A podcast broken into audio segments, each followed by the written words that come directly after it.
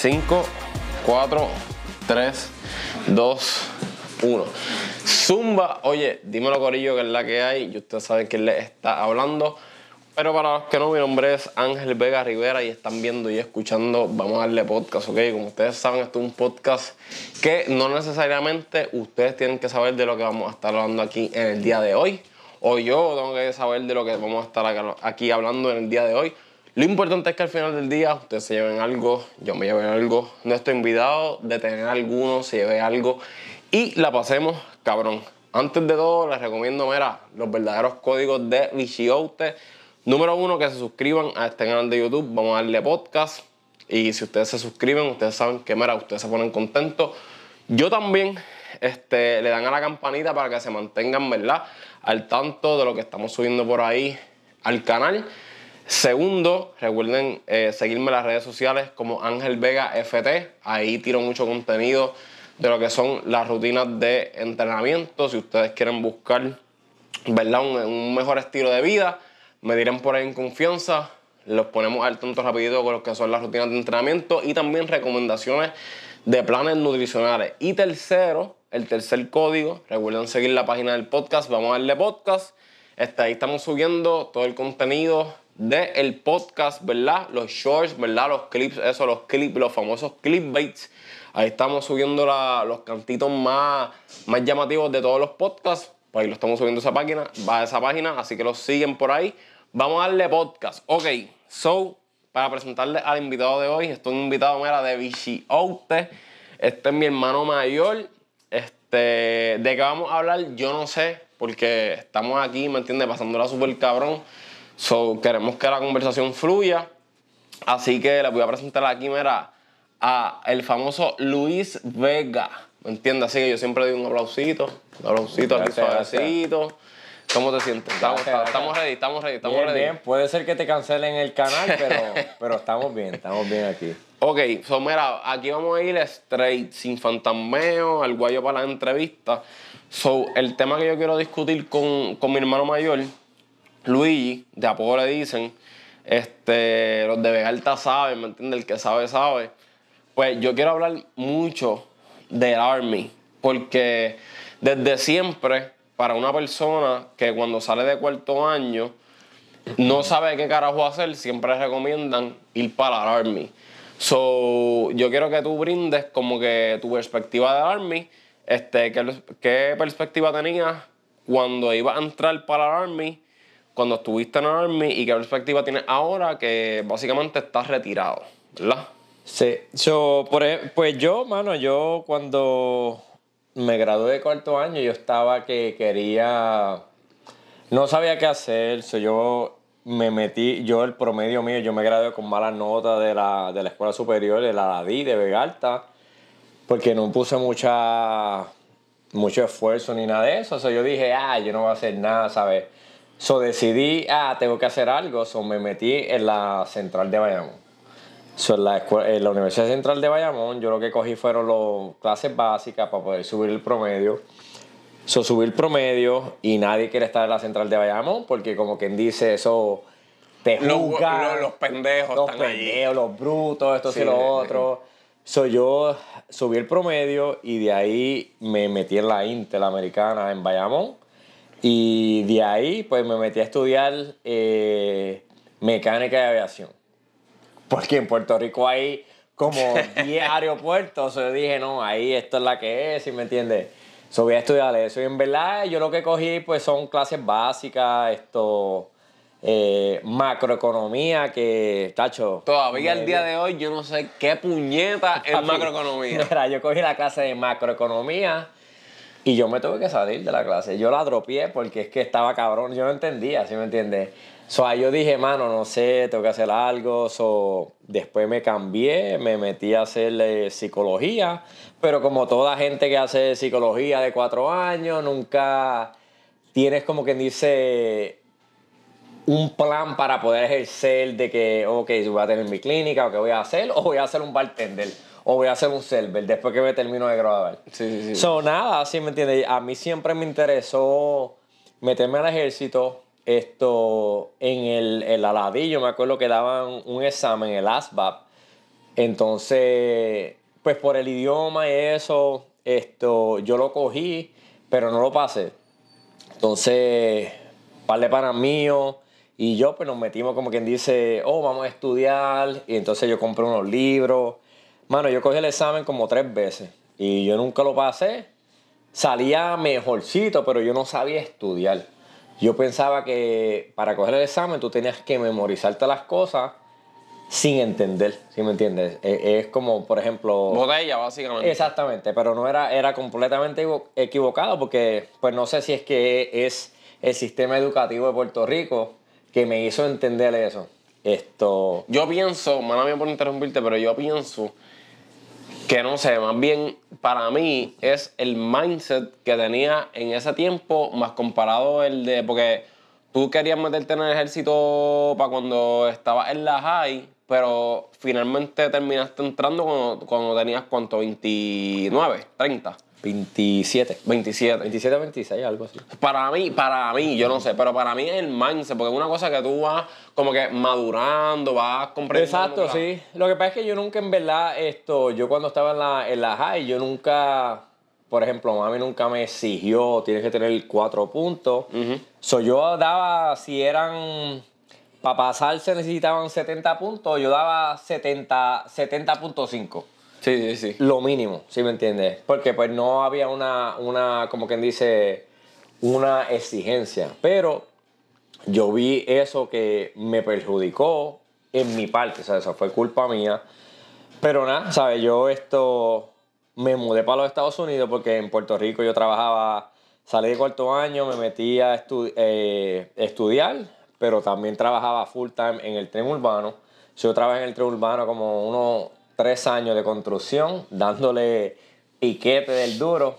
Esto, Pero eso está cabrón, ¿oíste? Porque el urbano ahora mismo, maybe para muchas personas, o sea, es el medio de transporte para muchas personas ahora mismo en Puerto Rico. Y tú trabajaste en eso cuando estaba, ¿sabes? No había ni, ni, ni empezado, ¿me entiendes? Tal vez hasta era, maybe hasta una... Porque tú imaginarte un tren en Puerto Rico, maybe para muchas personas no era algo posible. Sí, no, no, no. Y yo, en realidad, deberíamos, ¿sabes qué deberíamos hacer? Deberíamos hacer un disclaimer que tenemos como siete eh, espresso martini adentro. So, si, si están escuchando que la lengua está un poquito Sí, como sí, que sí. pesada Pero- y no, como que no tiene sentido la conversación. Óyeme, pero el podcast, oye, el podcast así les gusta, pero disclaimer, llevamos como siete expreso martini en el sistema, pero... Ocho, ocho con este. Pues ocho, pero la excusa es válida porque mi sobrino cumplió 18 años, el hijo de Luigi cumplió 18 años, estamos aquí celebrando, la estamos pasando cabrón. So, yo dije, esto es un, bueno, dijimos los dos, esto es un buen momento para hacer el podcast o aquí estamos. Exacto. So, entonces, eso, por ejemplo, yo esto, estaba estudiando full time, pero también trabajaba full time. So, yo cogí ese trabajo porque mi tío, él trabajaba ahí. So, entonces él me dijo, mira, puedes venir para acá y puedes ser, él hacía agrimensura. So, yo me fui como asistente de agrimensura. Pero cuando yo empecé a trabajar, yo trabajaba, pues, como quien dice, en las dovelas, que son como quien dice la pared de donde está el tren, ¿sabes? So, esas, esas paredes que se ven, nosotros lo que hacíamos era que las hacíamos. Yo empecé con un chippy hammer, rompiendo cosas. ¿Tú sabías- tú Es- sabías de eso? Un No, un yo no sabía. Ellos me decían, mira, tú tienes que hacer esto, romper esto. O sea, ellos me daban una, una máquina que yo tenía que romper la dovela por dentro para exponer las, como, no son las rejas, son como la, ¿cómo es que se llama cuando... Yo no Vamos a decirle qué, qué, qué carajo sé yo, sí, yo no sé un ¿Cómo que bicho se llama? La reja, anyway. Ok, la reja. So, entonces eso se hace, entonces se hace como una cajita eso, anyway. So, eso es lo que yo hacía. Pero como yo tenía, ¿sabes que en Puerto Rico es con pala todo? So, Ajá. mi tío era asistente agrimensor, so, entonces él me cogió como quien dice, oh, pues tú eres mi asistente. Pero yo tuve que hacer mi tiempo en ese trabajo que era medio duro. Y yo, yo era el del capacete, el capacete amarillo, un, un regular. Pero cuando me ponen para el área de agrimensura, ya yo tengo capacete blanco, así, ¿me ok. voy en, en los jeans, con Pero las tiempo, botitas. tiempo, tiempo. Para los que están escuchando esto solamente, eh, en ese renglón de construcción. Los que son capacete amarillo son este, peones, básicamente. Peones, exacto. Entonces, cuando tú eres como quien dice capacete blanco, tú estás trabajando con la ingeniería. No quiere decir que tú eres jefe, pero como quien dice. oh, Supervisor, tiene Exacto, un pero líder, eh, líder. estás como quien dice. Los de capacete amarillo cogíamos sol siempre. Cuando me subieron a capacete blanco, ya yo, cuando no estaba en el sol, estaba en la, en la oficina cogiendo aire acondicionado. Ok. So, eso fue uno de los trabajos, ¿sabes? Chévere, porque Y- aprendí. Y ese tiempo era, era un buen sueldo para ti. Eso, Sí, pa- pa- esto- para, ¿cómo te explico? Para las exigencias que tenía, maybe tenías que cubrir y eso. Sí, pues ¿Cu- yo. ¿Cuánto era? ¿Cuánto era que Pues yo vivía, pues yo pues vivía con mami, no tenía que pagar renta ni nada de eso. Pues como todo pendejo, me saqué un carro, pagaba una mensualidad del carro. Entonces esa era mi responsabilidad. Ok. En vez de pensar como invertir o que no, yo dije me voy a sacar un carro. So, me saqué un carro. Entonces como no tenía el dinero para poder dar un pronto, entonces yo hice un préstamo. Entonces tenía que pagar el Peor préstamo. todavía. Más tenía que pagar el carro, ¿sí me entiendes? Porque esas son las cosas bien maduras que uno hace Sí, cuando sí, sí, sale de la high school. So, eso fue lo que yo hice. Entonces, cuando hice eso, entonces yo trabajaba para, pues, para Ica Miramar, se llamaba, el tren urbano. Entonces, bueno, no me acuerdo, eran como, no sé si eran 10, 10 pesos, o ponle, 12 ponle. pesos. Pero para ese así. tiempo era Papi, bastante. bueno, porque yo me hacía como, no sé si eran como 300 pesos semanales. Yo estaba bichoteado. yo era Bad Bunny. Yo era Bad Bunny, que eso era, olvídate, olvídate que me voy a comprar cuatro casas con 300 pesos a la Sí, semana. sí, sí. Y, y nada, mano, entonces yo trabajé ahí como por dos, tres años. Me acuerdo yo que siempre yo tenía ese interés de meterme al ejército, pero lo puse como quien dice, eh, como le llaman en Estados Unidos, en el back burner, como en la parte de atrás. Ah, me meto cuando pueda. Y me acuerdo, estábamos trabajando un día y de momento un muchacho dice, mira, se estrellaron, no sé si era, un muchacho nos dijo, se estrellaron dos aviones en las Torres Gemelas. Entonces el primer pensamiento mío fue, yo dije, coño, pero qué bruto es el piloto. Porque tú no puedes volar tan bajito. Ese fue el primer, yo nunca pensé que es que Que no había nada, nada, nada, nada. Sí, sí. Entonces, para ese tiempo yo tenía una novia, ella me llama y me dice, mira, las Torres Gemelas. Entonces teníamos un compañero de trabajo que vivía cerquitita de donde nosotros trabajábamos y nos dijo, mira, nos están atacando. So, todo el mundo se salió de trabajar y fuimos para la casa de él. Y de momento vimos todo eso, mano. Y la primera... Tú estando en Puerto Rico. Esto es en Puerto Rico, en Bayamón. La primera reacción de nosotros fue, fuimos a la, a la oficina de, de reclutamiento. Ok. Pero ya, como pusieron aviso, estaban to- todas cerradas. Entonces, pues nada pasó. Esto, como que no presté mucha atención. Empeza- entraron en guerra, eso fue en el 2001.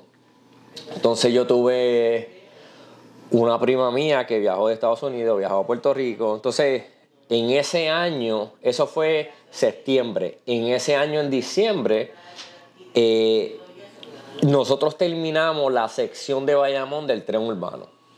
Entonces, cuando eso, eso se termina, tienen que dejar a la gente darle layoff. Porque se terminó eh, el proyecto, entonces la gente se tiene que despedir porque ya no hay trabajo. Entonces yo me acuerdo que ellos pusieron una lista de las personas que dejaron ir. Y tú estabas en la lista. Y yo estaba como que dice a 100 pies de la lista.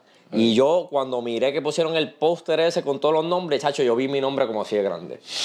Y yo, diablo, mano. Sí, como que te quedaste Decía- desempleado, me- me- básicamente. me acuerdo, mano. Eso Pero fue- espérate, tiempo, paréntesis. Yo quiero aclarar algo.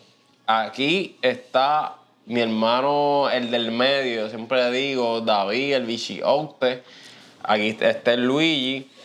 Para mí, para mí, el que me pregunte, yo siempre voy a decir que ellos fueron unos hijos de la gran puta jugando pelota.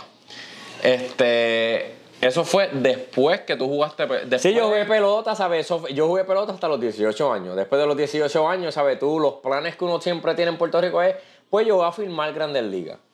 Pero a ninguno de los que yo jugué en mi año, que fue en 1999, que yo me gradué de la Escuela Superior Maestro Ladí, esto, ninguno fue drafteado. Oye, pero me- hay que mencionar, aquí hay que mencionar a Yadiel. Entonces Pero tú Yadiel se jugaste- tú graduó. jugaste con Yadiel. Exacto, yo jugué con Yadiel, tacho, como, como 8 o 10 años. con Ponderosa. Molina, by the way, el que no sepa quién es Yadier Molina necesita. Cágate en tu madre. Es, es- no, Ah, es- sí. eso mismo. eso Entonces, esto, pues nada, ¿sabes? Eso, Yadier se graduó un año menor que yo. Él es un año menor que yo en el 90, en el Ah, ¿en 2000 creo serio? que fue. Sí, yo me gradué primero y después se graduó él. Ay, yo no sabía eso. Entonces, esto, anyway, so yo no tenía... a, a él no lo habían filmado todavía, ¿verdad? No, no es que a ninguno de los, por ejemplo, nosotros teníamos par de panas que jugaban, jugaban brutales, ¿sí me entiendes? Y ninguno fue drasteado. Par, a par le dieron como que dice contratos privados, pero eran como de 12 mil pesos, entonces te dan 12 mil pesos, uno se compró un Toyota Corolla.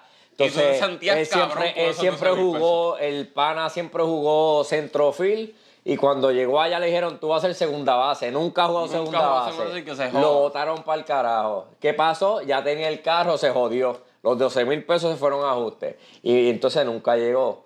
A mí yo nunca, a mí nunca, ni, ni me llamaron ni, ni, ni por viper, ni un viper me tiraron. Y Pero, par de pana. Pero tiempo, a mí me importa un bicho si esto va después de la conversación, ahora o qué sé yo. Pero tú jugaste, tú jugaste en una liga en Nueva York, ¿verdad? Cuando, después que te fuiste, que So, después- y lo que pasó fue Whatever. que... Lo, sigue, sigue la conversación tú. Sí, sí, lo que pasó fue que nosotros, por ejemplo, cuando nos- nosotros jugamos en Vegalta, ¿verdad? Después de Vegalta estaba la Legión de Bayamón. So, la Legión de Bayamón era los los hijos de puta, ¿sabes? Los que. Esa, esa liga cabrones, cabrón. Entonces nosotros nos fuimos, era. Me acuerdo, era Titito de Vegalta, yo, eh, eh, ¿cómo es que se llama? Maelito, eh, que en paz descanse, eh, Darwin, ¿cómo es que se llama el catcher este que está inválido ahora? ¿Cómo es que- Giovanni. Giovanni. Giovanni. Todos nosotros, a nosotros como quien dice, una señora nos reclutó para jugar en Cagua. Entonces esta señora tiene unas conexiones y nosotros jugábamos en el Solá Morales de Cagua. Entonces esa señora para coger a esta gente de Vega Alta, que éramos nosotros, éramos como, como seis personas, seis o siete, ella nos dio una van para que nosotros guiáramos para las prácticas. Eran tres, eh, creo que era lunes, miércoles y viernes. Y nosotros viajábamos. E- ese fue, mano, el mejor equipo. Porque eso fue ya después que nosotros estábamos. Eso fue como después, Después que de estábamos en la high school, después de high school. Como primer año de universidad. O, pues. la- o el último año de high school nos fuimos para Cagua, jugamos en Cagua y yo nos daba chao para que después de las prácticas comíamos, eh, comía- comiéramos. Y ella hizo todo esto porque ella tiene un hijo, que el hijo no era muy bueno, pero él necesitaba jugar para que le dieran una oferta en un colegio. Entonces ella hizo este equipo, pero necesitaba talento. ¿sí me entiendes? Entonces yo jugaba primera base, entonces yo jugué primera base. Y no es por nada, pero yo. Le fildeaba-. Yo, yo fildeaba bastante Sí, bien. Esto. No, batía, no, no bateaba mucho en el sentido de cuando yo tenía de 15 para atrás, pero mis últimos dos años, mano, pues, pues ba- batía bastante bien. Y, y ahí fue que fuimos para Cagua, jugábamos en el Sola Mora del Cagua, ese era el parque de nosotros. Al lado de, ¿cómo se llama? Creo que la- las de voleibol que eran del Turabo o algo así. bicho Cagua, Entonces nosotros terminábamos las prácticas y nos íbamos a ver el- las prácticas de voleibol de, de la muchacha. So, eso era, eh, ahí era donde yo jugaba. Pero para volver, como que dice, que están hablando del tren urbano. Sí, sí. So, Eso fue, by the way, lo de pelota fue después, ¿verdad? no, eso fue antes. Antes. Eso fue antes. Eso fue como, eso fue el último, si no me equivoco, eso fue el último año mío de, y Chango también jugaba ahí, era el pitcher, era el pitcher de nosotros. Pero ¿y qué carajo tú estabas pensando tú ahí? Porque, ejemplo. Pues mano, pues yo dije, pues yo dije, mano, esto es una oportunidad, nos van a dar una beca, pues ese es el plan de, de toda persona que juega pelota en Puerto Rico, que te van a dar una beca, te vas a ir para allá, para, para Estados Unidos, y te vas a hacer una carrera, y después de ahí, whatever, ¿sabes? Porque uno nunca sabe.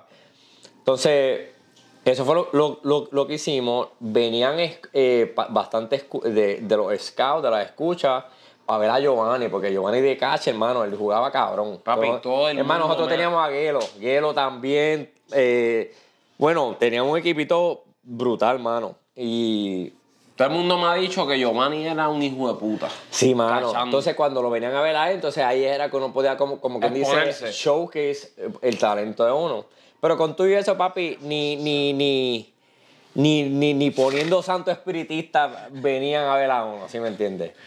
So, anyway, so eso se acabó. So yo dije, ok, so me- yo no tenía ninguna. Como que dice, como oportunidad para trabajar. Eso yo empecé a trabajar en el True Urbano, que era construcción, ¿sabes?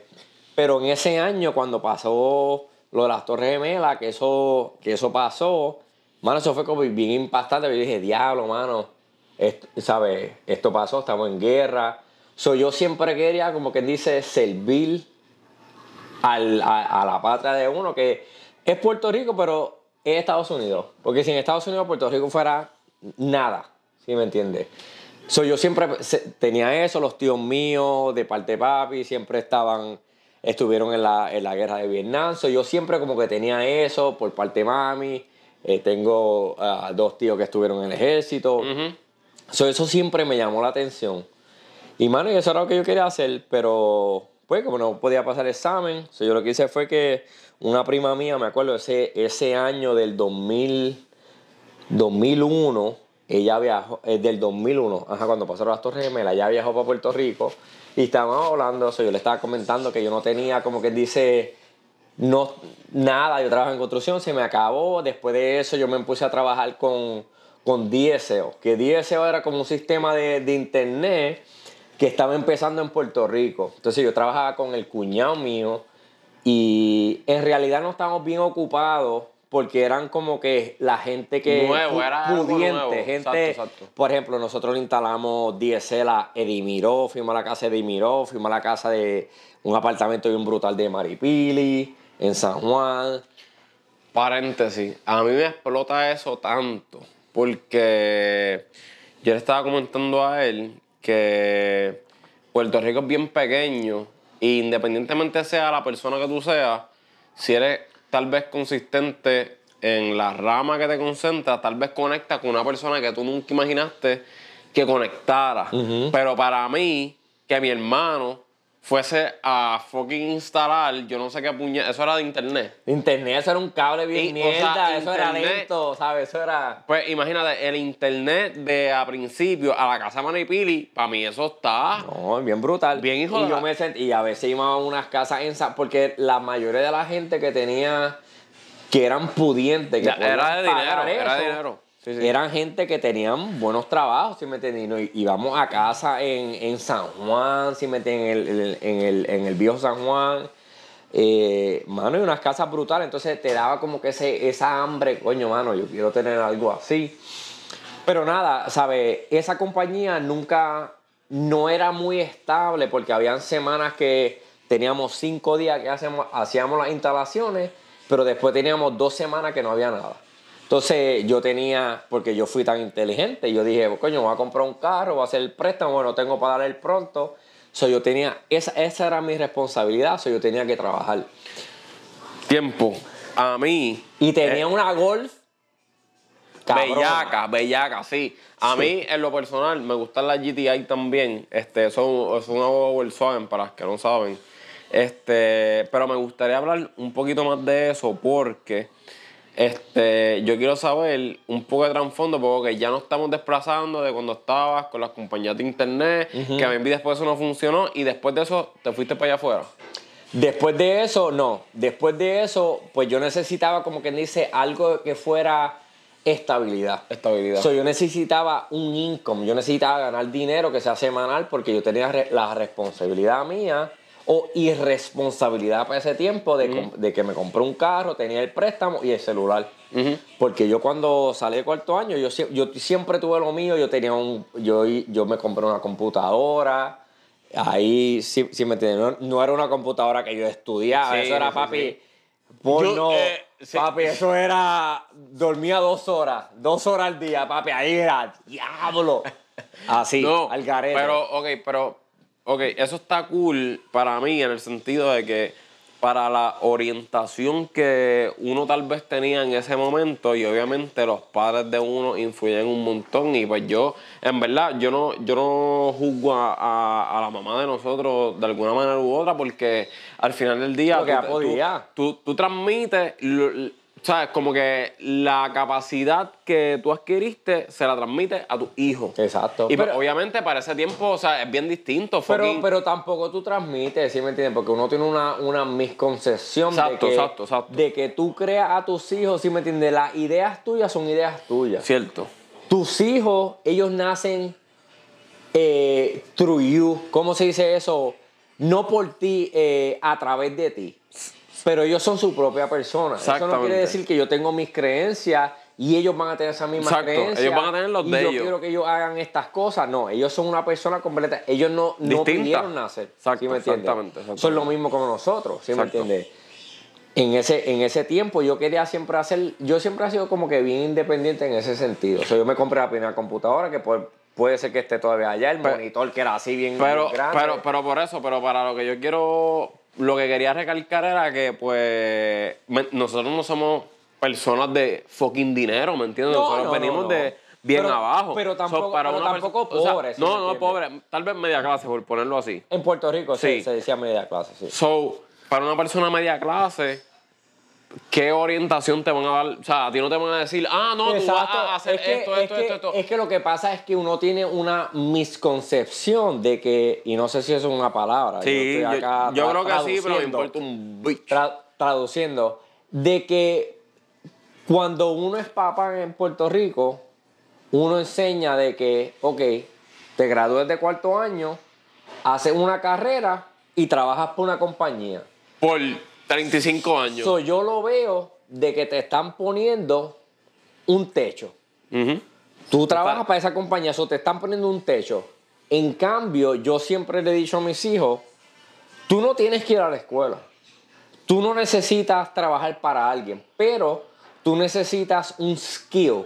Tú necesitas, no sé cómo se dice. Sí, ¿cómo se habilidad, una habilidad. una habilidad de que sea necesaria para, para la sociedad. Y tú puedes tener tu propio negocio. Y no necesariamente tienes que trabajar para una compañía. Tú puedes trabajar para ti mismo. Por ejemplo, hay veces que yo tengo dos hijos. El hijo menor mío, él es bien business, que le gusta, que le gustaría tener su compañía, esto, que sí, lo otro. Pero eh, siempre como que se pone de que no sé qué hacer, el nombre para mi compañía. Yo le digo de que él lo que tiene que hacer es conseguir una necesidad.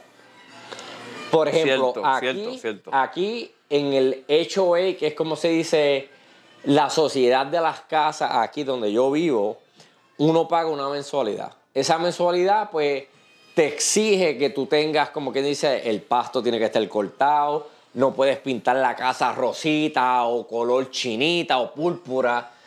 Tiene que estar, como quien dice, tienes que seguir las reglas. So, entonces, la mayoría de la gente aquí tiene perro.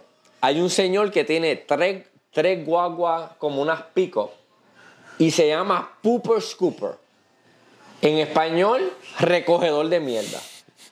Y él lo que hace es que él va a las casas y él recoge la caca de los perros y ese es el negocio de él. Pero él tiene tres pick-up haciendo eso. So, hay veces que uno piensa, mano, necesito tener un, un negocio Apple o Amazon. No Bicho, necesariamente. eh, un carajo. So, eso es lo que yo le digo a mis hijos, ¿sabes? Búscate una necesidad. So, eso es lo que yo le trato de enseñar a mis hijos. No le trato de poner un ceiling. Pero ellos necesitan una habilidad para poder hacer esas cosas. Puede ser electricista. Eh, a veces jodió el, el timing. No, espérate. Ok, zumba, zumba. Entonces, espérate, es que como el, el hermano mío tiene la jodida cámara todavía que Me jodí. 30 Tiempo, minutos. tiempo. Y esto se va a subir así, me importa un carajo, tiempo.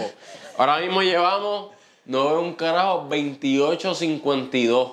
Tenemos un minuto para la pausa A ver, y dale. volvemos para la de So, anyway, so yo lo que trato de hacer es no ponerle un, un- como límite a los hijos míos. Tú puedes hacer lo que tú quieras, ¿sí me entiendes? Eso, eso es lo que yo trato de decirle a ellos. No necesa- yo les digo, ellos ahora mismo tienen, los dos tienen la escuela, la universidad paga.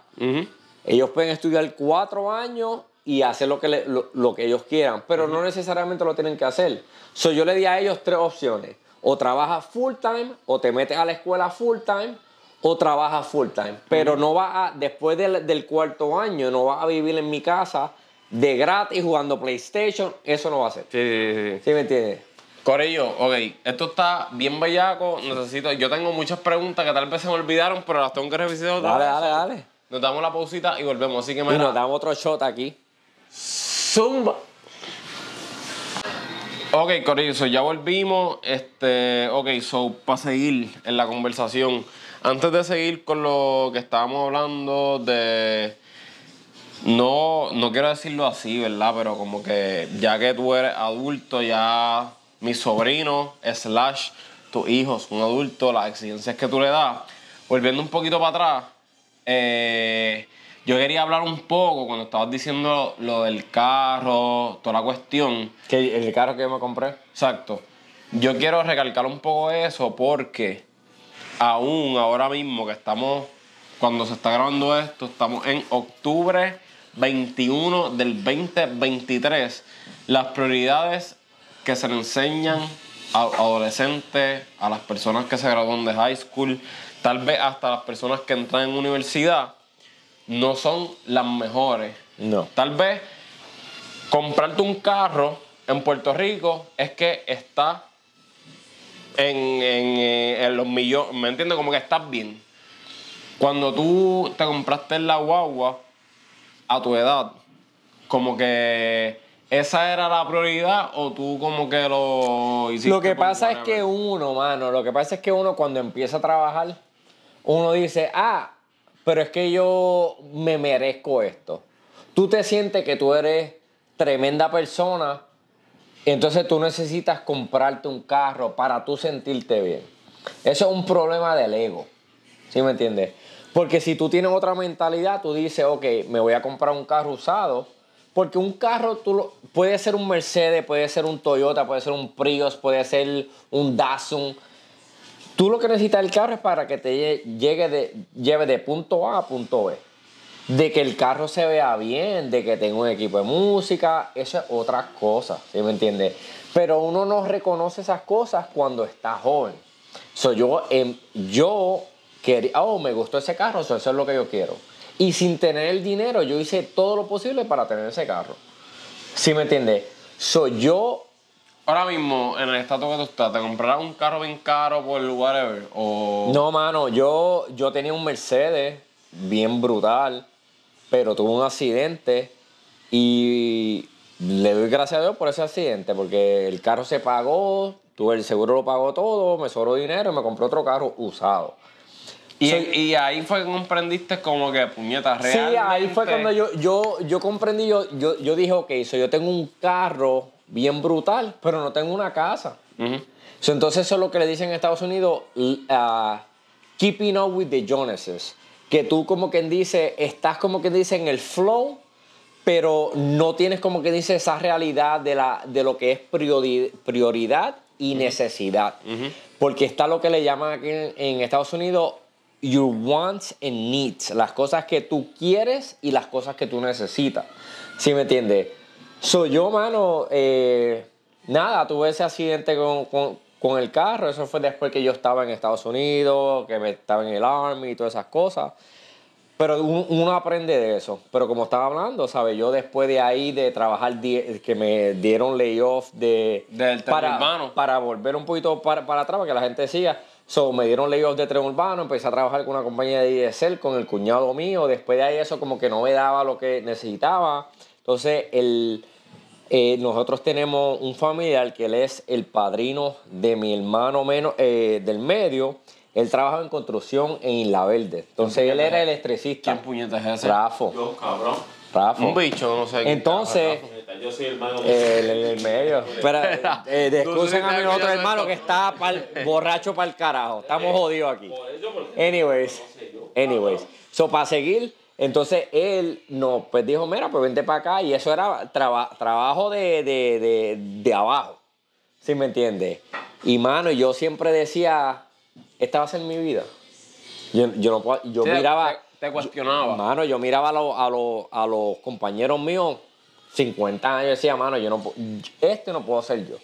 Entonces yo siempre tenía algo que yo decía, yo no puedo trabajar en, en en un restaurante de comida fa- de, eh, rápida como Church, que me encanta el pecho sandwich, o Burger King, o cosas así, no que tiene algo malo, pero yo no, yo no me quería ver así. Entonces, cuando mi prima fue para Puerto Rico, de Nueva York, ella me dijo, yo le hice el comentario, me dijo, mira, pues vente a vivir conmigo. Y yo dije, mano, ¿sabes qué? Me voy. Entonces, yo lo que hice fue, yo necesitaba dinero, so, yo vendí mi carro. La, la, La Golf. la Golf que Entonces, había como que... Exacto, yo había hecho un préstamo, estaba pagando la Golf. Con ese dinero, yo eh, vendí la Golf, yo pude pagar lo que debía y me sobró dinero. Yo creo que yo le di como mil pesos a mami y yo me fui para Estados Unidos como con tres mil pesos. Y esos tres mil pesos, yo cuando llegué a Estados Unidos, eh, llegué y en cuatro días empecé a trabajar. Empecé a trabajar en Kmart. Entonces yo pensaba que yo en Kmart me iba a hacer, olvídate, iba a vivir como 80 rico. mil pesos. 100 mil pesos.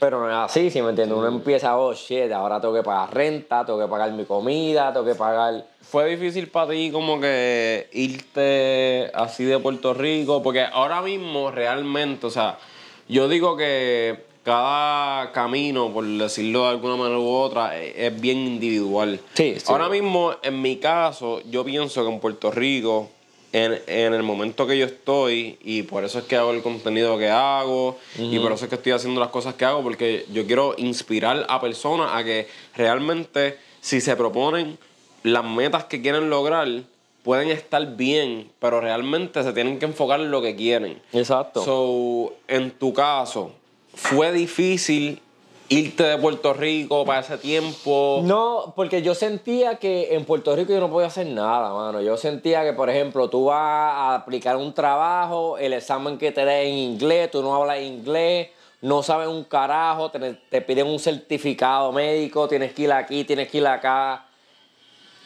Te lo hacen bien difícil, hermano. El sistema de Puerto Rico es bien difícil de cómo tú puedes encontrar un trabajo bueno. Eh, es súper difícil. Si, si yo me sentía que no importaba lo que yo hacía, No ibas a tener yo estaba nadando, nadando y nadando y estaba en el mismo lado. Sí, sí, sí. Tan pronto yo me mudo a Estados Unidos, que voy de Puerto Rico, me voy a Nueva York, Long Island, New York, empiezo a trabajar en Kmart en tres días. Apliqué en Target, apliqué en Kmart y me llamaron de los dos.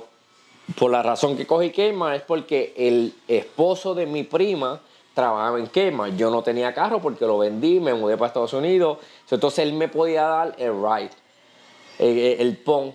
Entonces yo trabajaba el mismo horario que él trabajaba. Entonces yo me iba con él. Él me buscaba y yo me iba con él. Entonces, pero yo vivía, eh, como, era como, como un shed, que es como la casetita esa que ustedes tienen en Puerto Rico, que es donde uno guarda lo, lo- la máquina de cortar grama, el trimmer, todas esas cosas. Yo vivía en ese espacio con mi prima, que lo habían, como quien dice, arreglado para que, y para que unas personas vivan ahí.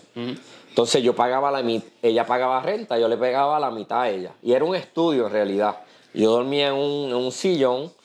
Tú, tú podías hacer caca, bañarte y lavarte la boca a la misma vez, porque era bien chiquitito, ¿sabes? No teníamos estufa, no teníamos nada de eso. Entonces, anyways, so yo empecé a trabajar. Entonces, no, no, no se me hizo difícil. Sí, uno extraña gente y todo eso. Entonces, ¿Qué es, qué tú piensas que es lo que no hace difícil en tu caso, porque me veo otras personas así, extrañar como que, por ejemplo, mami, a, a, a, a David, porque yo no sé, yo no había nacido, ¿verdad? Yo no, no, nacido ya, ya, tú tenías cuatro años ya. Exacto, Tú tenías pero- cuatro o cinco años ya. Pues exacto, pero ¿cómo, cómo, cómo eso no te hace a ti como que... Porque maybe para otra persona es como que puñeta, debo de fucking Lo que whatever. pasa es que yo siempre lo he mirado como, como los perros. ¿Sí me entiendes? Cuando un perro se separa de su familia, él no vuelve. No importa cómo le vaya, él no vuelve a donde. Mira, mami, me fue mal. Tú, eh, tú no vuelves a tu casa. Pero tú siempre fuiste así. Mano, O- yo- O, o- o- o hubo algo, o hubo algo que tú dijiste. Bueno, sí, ¿sabes? Porque tuve- hubieron situaciones en, en- en la casa, nosotros con la familia, ¿sabes? El papá mío, pues problemas con droga o lo que sea. Entonces tuvimos situaciones económicas y situaciones emocionales que yo siempre dije, Eso te hacía como que. yo siempre dije, yo no puedo ser como él. Ujú. ¿Sí me entiendes? Yo tengo que ser diferente a él. Entonces, cuando yo me mudé, yo nunca vi eso como una opción, como que dice, sí, yo extrañaba, por ejemplo, mi, mi primera Navidad, que si cumpleaños, que si, y eso era bien difícil. Pero yo siempre pensaba, coño, si yo vuelvo a mi, ca a, a mi casa o la casa de mami, es como que fracasé.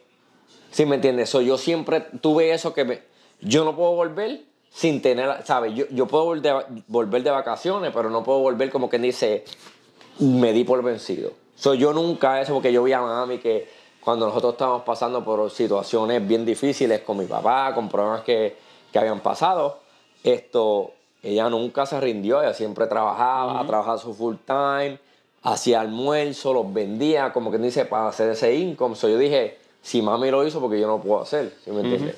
So, esa fue siempre mi mentalidad. Que fue difícil, fue difícil. Que de hecho, para mí eso no es nada de normal, porque cualquier otra persona puede decir para la puñeta Es que eso- y, y para el carajo. Exacto, O sea, pero, como pero, que- pero eso es lo fácil. Exacto. ¿Sí, sí me entiendes? Sí, esa, sí. esa es, esa es la decisión fácil. Ah, no, pues me voy.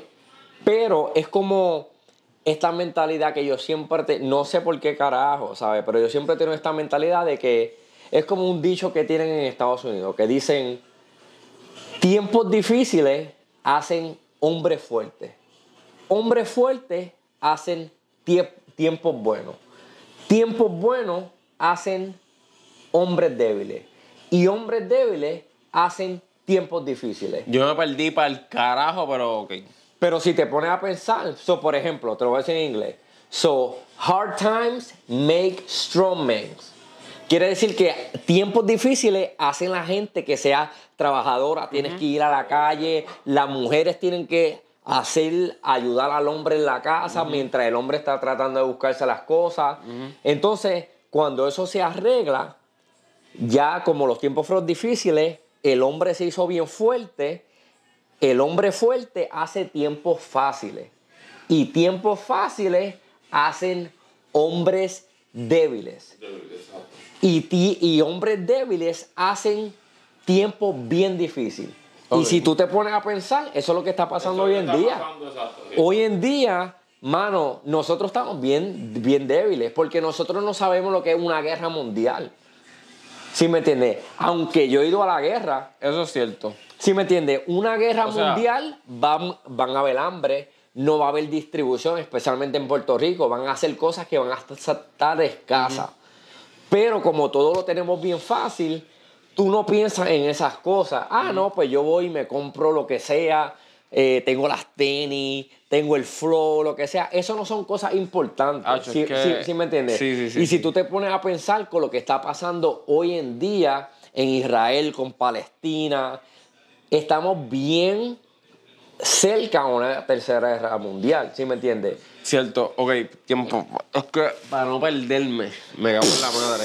Pues papi, brincamos 7500. No, pero ahora volvemos, ahora volvemos No, atrás. volvemos otra vez, pero eso es un buen tema que toques porque yo pienso que en mi generación es que todo lo vemos como que ejemplo, cuando tú estabas diciendo el ejemplo de Nicolás, Sebastián, que son, que son los hijos tuyos, pues obviamente hay ciertas cosas que hasta en mi caso yo veo y son como que hasta ficticias, por ejemplo, como que si yo iba a tener mi propio negocio, maybe eso yo lo veía o súper técnico. Y cuando digo súper técnico es que todo tiene que ser de cierta manera y si no corre de cierta manera, No lo hace. pues no se hace. Y realmente No así. tú puedes tener tu propio negocio, puede correr de otra fucking manera y corre de la misma manera. Exacto. Pero yo pienso que uno realmente, si no se mantiene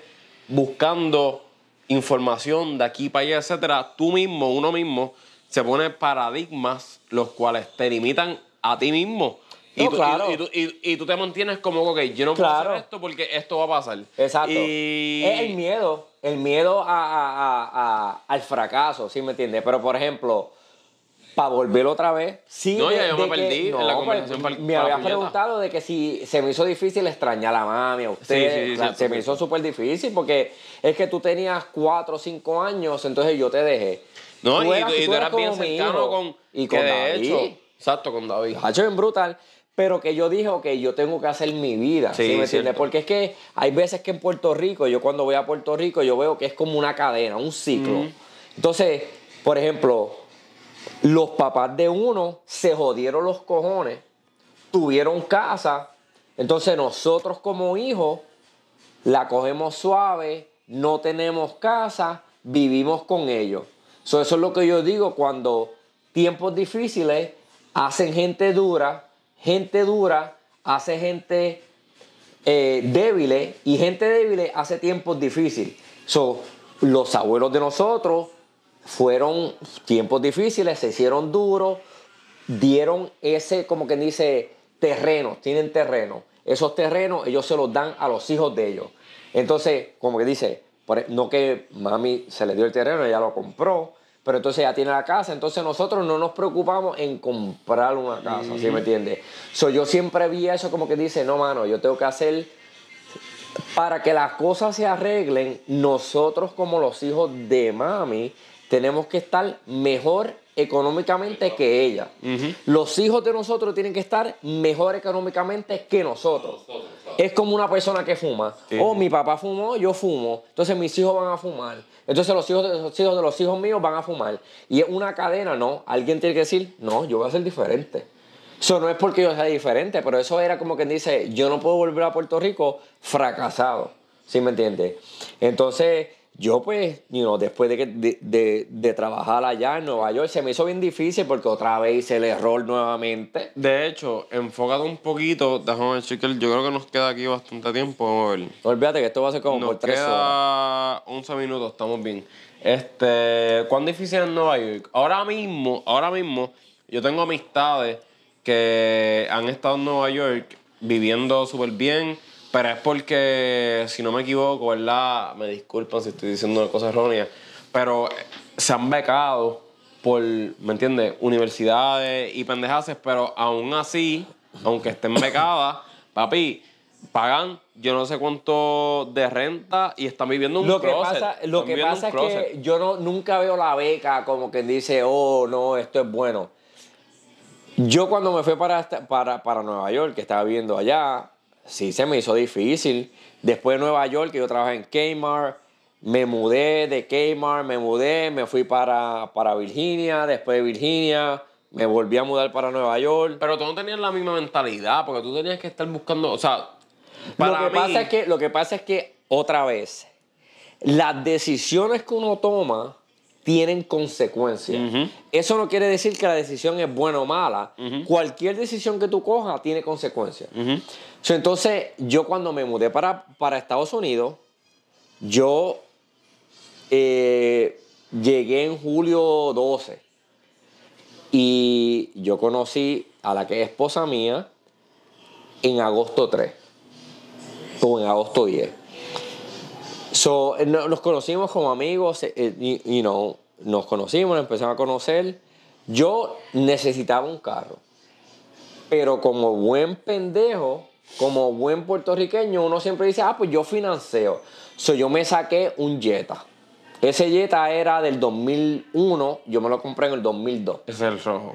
El, el Jetta Te rojo, salió bellaco. que pagaba 350 pesos. Pero te salió bellaco. Pero, pero, en Estados Unidos uno paga un seguro, como el seguro compulsorio de Puerto Rico, pero una mensualidad. Yo pagaba mensualmente en el área donde yo vivía 450 dólares Claro, y para ese tiempo eso estaba bien en el caro, 2002. ¿viste? So, entonces, Estaba- pues entonces yo pagaba dos, eh, yo pagaba 200 pesos de renta. Eso está bien Porque para mi abajo. prima pagaba 400 pesos y yo le pagaba la mitad a ella porque yo vivía, era literal un estu bien chiquitito. So, entonces yo, yo pagaba menos de renta que lo que pagaba del seguro del carro. Eso eran 350 de carro, 450 de seguro, 200 de renta. Habían veces que yo no tenía, no podía pagar la renta. So, yo lo que hacía, como yo trabajaba en esos sitios así, yo me robaba cámaras digitales, esto y lo otro, entonces se las daba al, al, al que, me- al que tenía, era el dueño donde yo me quedaba. Y él las vendía por 100, 200 pesos, eso era mi renta. ¿Sí me entiendes? Pero fue la decisión de comprar un carro y tener un pagaré. Cuando yo me hubiera podido comprar un carro que no tuviera, ¿sí me entiendes? Un carro, malo. Eh, No malo, sino de que. Usado, no, que usa- usado. pero yo, el Jetta fue usado, pero que no era un carro que se veía bien. Ok. ¿Sí me entiendes? Un, un beat up car. ¿Sabe? Que fuera, pues, que no se veía tan bien, pero no tengo un pago mensual. Mm. Pero esa es la mentalidad de uno, no. Pero es que yo trabajo, dos trabajos. Entonces en Nueva York yo trabajaba un full time. Después me puse a trabajar o un part-time. So, yo trabajaba de 6 de la noche a 10, eh, mentira, de 10 de la noche a 6 de la mañana. Y después empezaba de 7 de la mañana a 10 de la mañana limpiando un Marshall. So, yo pasaba, el, el- lo barría, lo mapeaba y después limpiaba los baños. Pero eso no era, no me daba. Entonces yo conseguí otro trabajo que era un full time de server para el Hotel Hyatt. Entonces yo trabajaba ahí desde las 2 de la tarde hasta las 8 de la noche.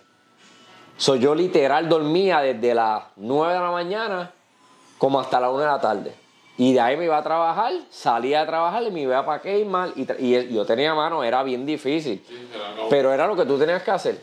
¿Sí me Ok, pues yo quiero saber cuándo fue. Porque tú, o sea, tú tenías la madurez de decir como que, puñeta, yo me estoy descabronando mi cabrona vida No, porque estoy fucking trabajando y no estoy haciendo un bicho con... Y yo odiaba Nueva York, porque es que Nueva. York era bien difícil. Yo odiaba y lo odio hasta el día de hoy. Y siempre lo odiaré. Yo de ahí me mudé para Virginia. Entonces cuando yo me mudo para Virginia, entonces yo estoy... ¿Ya tuviste a Sebastián o todavía? No, no, no, to- to- todavía. Entonces yo me mudo para, para, para Nueva York. Ahí es como quien dice, yo empiezo como que dice en serio con, con la que es esposa mía, que llevamos 22 años casados. Y nada, ella se muda conmigo. Entonces yo, como que dice, yo me mudé y yo le digo a ella, mira, pues múdate para acá conmigo. Y ella me dice, ok. Y yo pensaba que ella me iba a decir que no. Y yo, diablo, ella va a morir conmigo, yo no tengo nada, ¿sí me entiendes? Entonces yo ¿Cómo trabajaba... carajo y qué puñeta tú estás? Tú le dijiste, Son estupideces que uno hace. So, anyways, yo traba, cuando yo me voy para, para, para Virginia, yo trabajaba de, co- cortando grama, haciendo Sí, joseando, patio, básicamente. Pero con una compañía. sí, exacto. Entonces, esa compañía era, la mayoría eran inmigrantes, yo era el único que era ciudadano y yo era el único que entendía un poquito inglés. Entonces yo hablaba, no que hablaba, sino que entendía el inglés y yo le podía traducir a, a los muchachos que trabajan con nosotros, que eran de, de Guatemala. Pero a ellos le pagaban cash, a mí me pagaban en los libros. O sea, a mí me, pagaban a 9.25, pero cuando tú haces la- el cálculo, a ellos le pagan más porque es fuera de los libros. Y entonces a mí me pagan por los libros, entonces yo me hago, entonces yo, yo, yo soy el inmigrante. Tú ¿Sí me tú un bicho. Y a ellos decía, no. Entonces a ellos le daban una casa y le daban un- una, una van para que ellos se transportaran. Y a ti un carajo. A mí, un bicho. Entonces, entonces yo, sea, yo, me encojoné y le dije, ven acá. Tú me tienes a mí como del huele bicho, yo sé, no, tra- ¿sí me entiendes? Anyway, tu- tuvimos muchos controlazos, entonces la que era esposa de mi tío en ese tiempo, ella trabajaba por una compañía que se llamaba Anderson News, que son estas compañías que cuando tú vas a Walmart o Target o estas cosas que tienen las revistas ahí, cuando uno va a pagar, entonces ella me consiguió un trabajo haciendo eso de delivery. Entonces yo me hacía buen dinero ahí. Pero entonces para ese tiempo eh, mi esposa siempre extrañaba Nueva York, so nosotros viajamos para Nueva York y decidimos mudarnos para Nueva York. Cuando yo me mudo para Nueva York, dejo ese trabajo que yo tengo y me voy a trabajar en una factoría, una fábrica. ¿No tú estabas ahí, puñeta, en Virginia? En Virginia, eso era cuando yo estaba en Virginia trabajando, yo tenía un truck, ellos me daban una, una tarjeta, yo ponía gasolina y yo repartía las revistas, yo repartía... re- Ok. Bueno, ya, ya, ya volvimos, ok. So, estamos hablando de, de repartiendo repartir, sí. de repartiendo revistas y todo eso. So, eso era en Virginia. So, anyway, so, yo hice eso, ¿sabes? Yo tenía... Yo entraba como a las 3 de la mañana a trabajar, salía como al mediodía, una de la mañana, una de la tarde. So, bueno, ¿sabes? Me hacía buen dinero, lo que sea. So, yo tenía un apartamentito, yo vivía con, con mi esposa. Pero decidimos mudarnos para Nueva York otra vez. Entonces, cuando nos mudamos para Nueva York, yo empecé a, a trabajar en una fábrica. Entonces, esa fábrica, literal, la misma mierda todos los días, ¿sabes? Entonces, yo me sentía como que No, mano, yo no puedo hacer Estancado. Exacto, entonces, anyways, ya en- ahí, ya mi esposa estaba eh, embarazada del primer hijo, tuvimos el primer hijo, o sea, eso ya yo como que dice, tengo responsabilidad que tengo que hacer. So, anyways, eh, se nos hizo bien difícil, después cayó preñada, pero sal- nació mi primer hijo, después la preñada del otro, nació el otro hijo mío. Eh, y como yo no tenía como quien dice una fundación, una base, se me hizo bien difícil porque pues yo no tenía un- una carrera, un skill, una habilidad para poder eh, hacer lo que yo hago. So anyways, so mi prima se metió y ella era, se metió a ser eh, asistente me- eh, de enfermería. So ella se fue de hacerse a 9 pesos la hora, se empezó a hacer 18. So, muchachos, ella me dijo eso a mí, yo dije, muchachos, son 10 pesos, casi 10 pesos más que me voy a estar haciendo. ¿Qué tengo que hacer? Entonces me dijo dónde tenía que ir. So, yo estudié eso co- como por cuatro meses, lo empecé a hacer y eso era como quien dice, el trabajo no era difícil, pero era... eh, no era difícil, pero no era fácil. Porque entonces yo cuidaba ancianos, yo le tenía que limpiar el popó, bañarlo, todas esas cosas. So, Eso era lo que yo hacía. Pero llegó un momento en que, pues, no, no estaba contento, teníamos problemas económicos porque, pues, teníamos dos hijos, teníamos que pagar babysitter, teníamos, se nos hizo bien difícil. Entonces, cuando, cuando uno no tiene, como quien dice, una base, un fundamento, es bien difícil, ¿sabes? Entonces ahí es que empiezan los problemas. So, anyways, decidimos mudarnos para Florida. Entonces, cuando nos vamos para Florida, Y era porque me iba a estar más barato. no sé, es que en Nueva York a mí me, ¿sabes? Yo tenía mucho, tenía dos full time, un part time, se me hacía bien difícil. Y yo dije, nada, hermano, no puedo, no, no, no puedo seguir en esta. So, anyway, nos fuimos y eso crea conflicto con tu pareja cuando tú no tienes un- una base, un fundamento. Porque yo siempre he dicho que uno necesita una fundación. So, la comunicación es tu fundación. Porque tú puedes expresar las cosas que están pasando, como tú te sientes, lo que sea. Esa es tu fundación.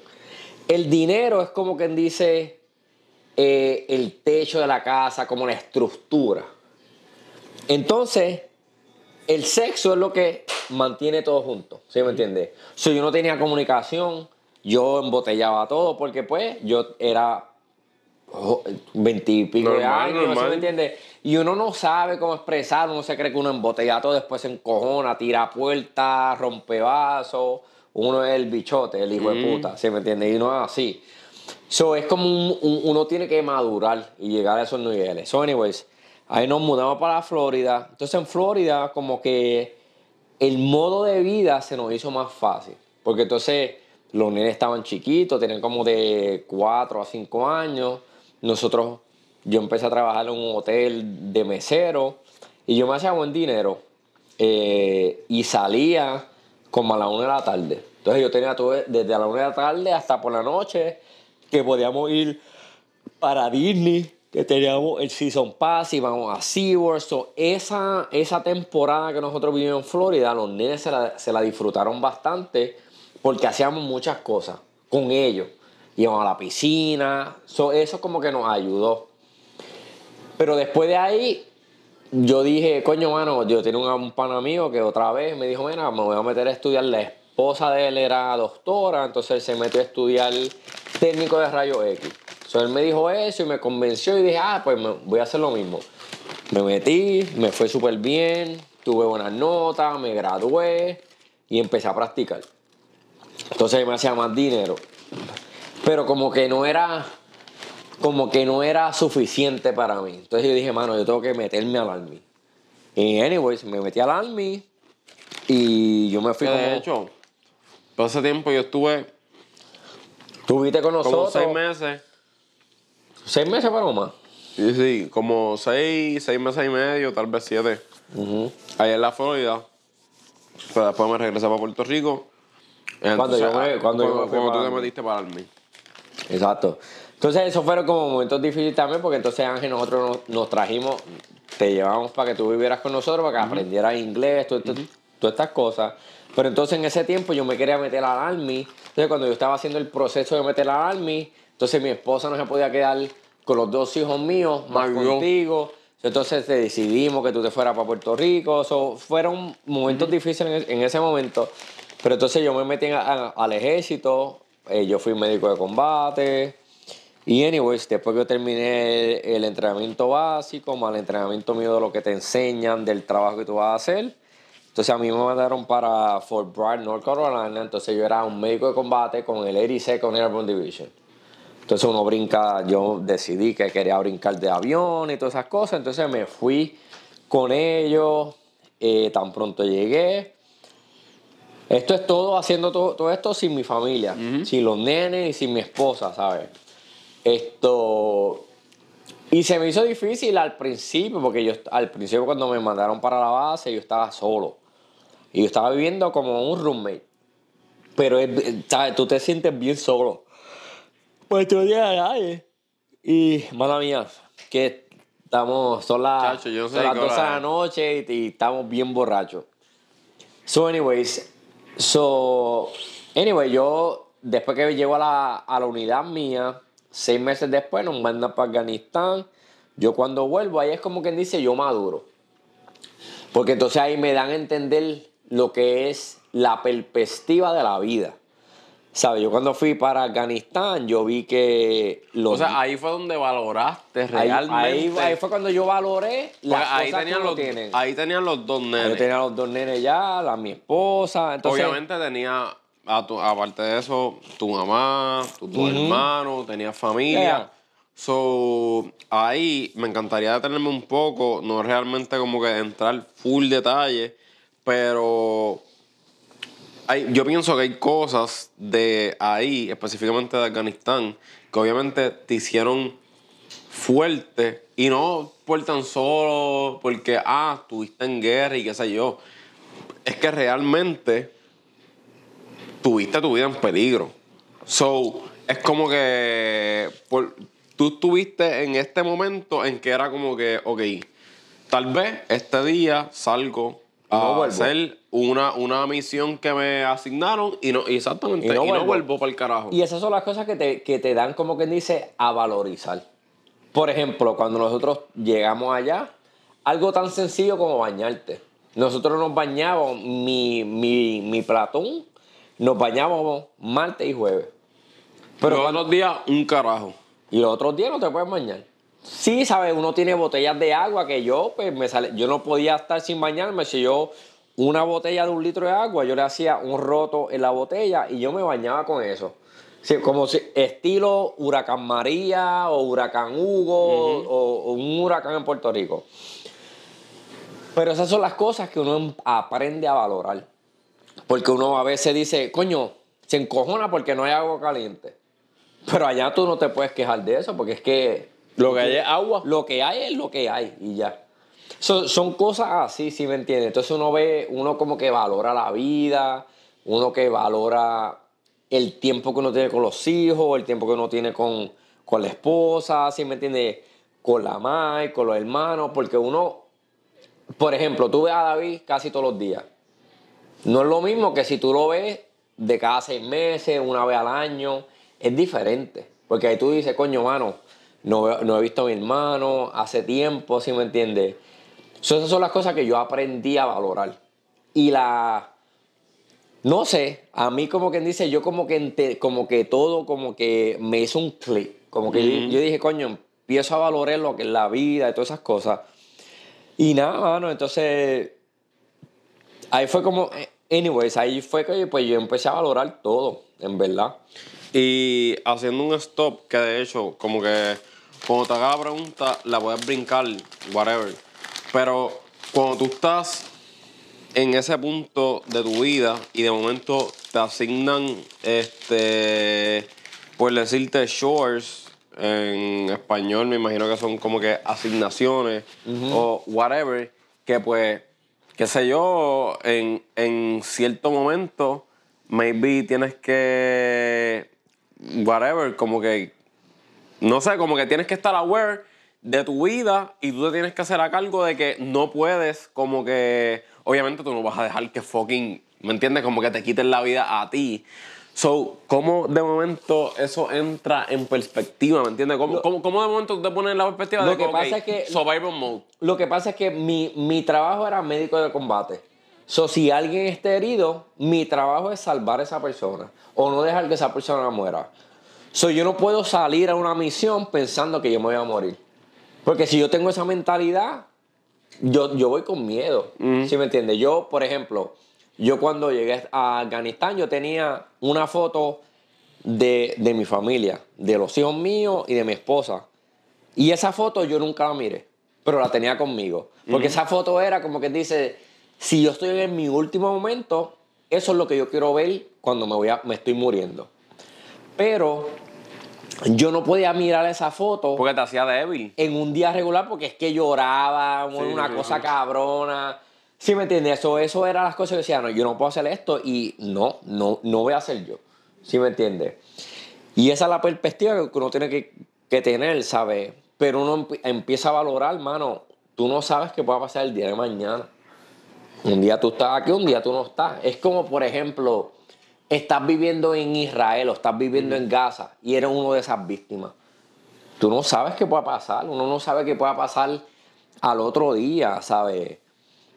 So, hay veces que uno ve la vida como que tan complicada, pero en verdad no es complicada. ¿Sí me entiendes? Uno tiene que seguir las cosas, no, no sé, como, como fluyan, como son, ¿sabes? Sin, sin pensar de más o overthink de las cosas que puedan pasar, ¿sabes? Y en ese momento, como que habían compañeros tuyos que, ejemplo, de momento les dicen, mira, tienen que ir a tal lugar y se van a enfrentar con... Hay un cabrón tiroteo. Es que, se mira- tienen que defender. So, ¿cómo es tu perspectiva?